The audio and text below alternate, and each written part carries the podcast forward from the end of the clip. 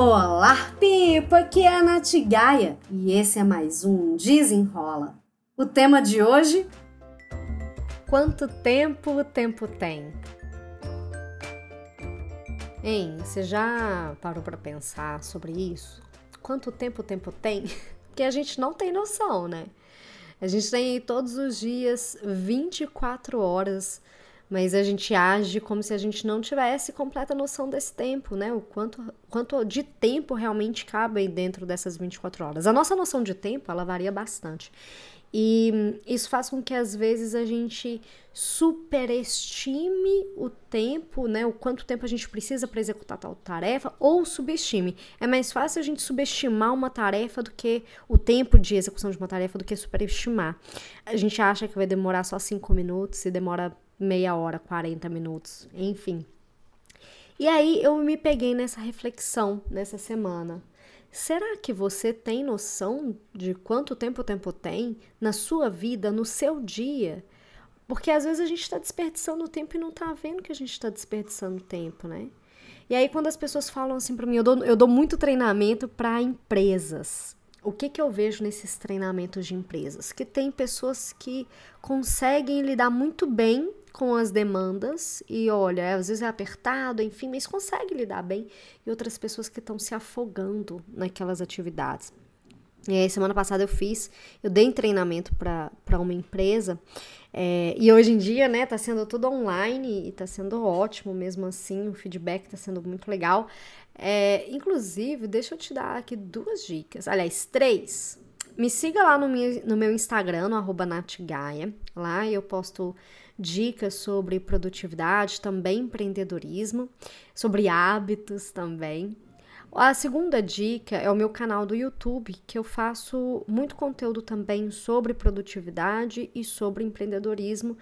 E agora, minha terceira dica é sobre o curso de hábitos Cultivando um Hábito, que eu fiz uma aula super bacana sobre a rotina, sobre perder medo da rotina, que às vezes as pessoas elas têm dificuldades de desenvolver hábitos ou manter hábitos porque acham que não tem tempo para fazer alguma atividade. Então, fica aí a dica, eu vou deixar o link aqui no descritivo desse episódio, porque aí você pode se inscrever no aulão de rotinas e assistir, quem sabe até fazer parte do curso Cultivando um Hábito. Bom, voltando. O que, que eu vejo, né? Como as pessoas elas têm essa dificuldade, e aí quando eu coloco um grupo para discutir, para trazer boas práticas, mesmo da, da, mesma empresa, sabe?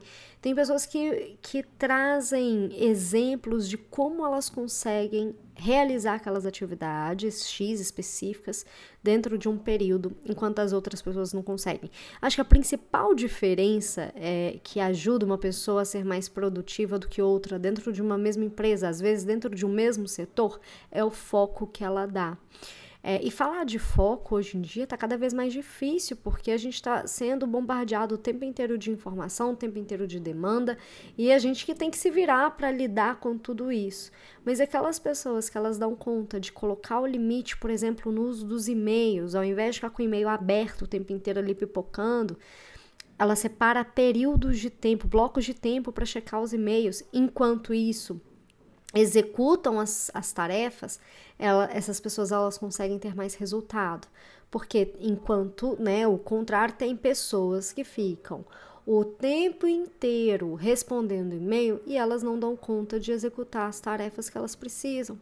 Eu vejo muito isso, porque às vezes o e-mail é uma coisa rápida, um jogo rápido, mas se você está com uma caixa de entrada com 200 e-mails, 300 e-mails, não é jogo rápido. Você vai ficar ali num limbo, né? Você vai entrar no limbo e não vai executar. E aí que tá. É, a gente precisa entender assim, olha, beleza, se num dia de trabalho, vamos pensar que no trabalho, a gente às vezes tem oito horas ali de trabalho pela frente. Se nesse dia de oito horas a gente já tem algumas reuniões programadas, a gente já não tem oito horas para executar o trabalho. Então a gente precisa ser muito mais preciso. Se a gente, sei lá, tem duas, três reuniões naquele dia, de oito horas de trabalho, a gente passa a ter quatro horas para executar. Você vai passar quatro horas respondendo e-mail? É melhor você entender quais são as suas prioridades e executar isso de uma vez do que você ficar ali, né, respondendo e-mail. E eu sei que responder e-mail, é, dependendo da função, é muito importante. Por isso que não existe nenhuma receita que vai funcionar igual para todo mundo. Cada um tem que entender o que, que funciona melhor, sabe? Qual que é a característica principal do seu, do seu trabalho. Eu sei que, às vezes, o que eu falo para uma pessoa que trabalha numa empresa que presta serviço não vai servir para quem trabalha em banco, não vai servir para quem trabalha no chão de fábrica, não vai servir para quem empreende. Então, por isso que eu vou passando aqui alguns exemplos, porque quem sabe eu falo aqui alguma coisa que você se conecta e faz essa reflexão, tipo, poxa, será que eu tenho uma noção real do tempo. E aí, nesse final de semana, até eu assisti aquele filme. Nossa, tinha muito tempo que eu não assistia esse filme. Que ele chama O Preço do Amanhã. É até com Justin Timberlake. Ele vai fazendo uma analogia do nosso tempo. É, e que o tempo é vida. E se te esgota tempo, te esgota a vida. E tudo nessa vida é um escambo, é uma troca de tempo. Então, você vai parar para tomar um café, você tem que ter tempo para tomar esse café. É, não. Ah, não, você tá, você tá com pressa, então você não tem tempo nem para um cafezinho. Só que no filme o tempo é a moeda de troca. Então, aquelas pessoas que são milionárias, bilionárias, onde a riqueza toda está concentrada, está concentrada na mão de quem tem tempo.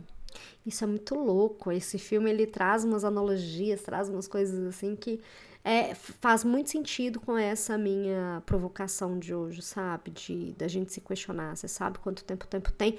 Porque para cada um, às vezes as pessoas passam o dia sem fazer nada e elas acham que demorou eternamente para poder passar. Ou às vezes você tá muito ocupado e não produtivo, porque ser ocupado é diferente de ser produtivo. Às vezes você tá muito ocupado e você não consegue ver o tempo passar, que ele passa muito rápido. Às vezes, quando a gente é produtivo, a gente também entra num estado de flow, né? Que é, tem até episódio do Desenrola que fala isso, sobre o estado de flow, que a gente perde essa noção do tempo mesmo. É, mas, então a provocação que eu queria fazer é hoje, hoje, você tem noção de quanto tempo o tempo tem no seu dia? Será que você não está desperdiçando seu tempo aí em alguns, algumas coisinhas que não fazem tanto sentido assim?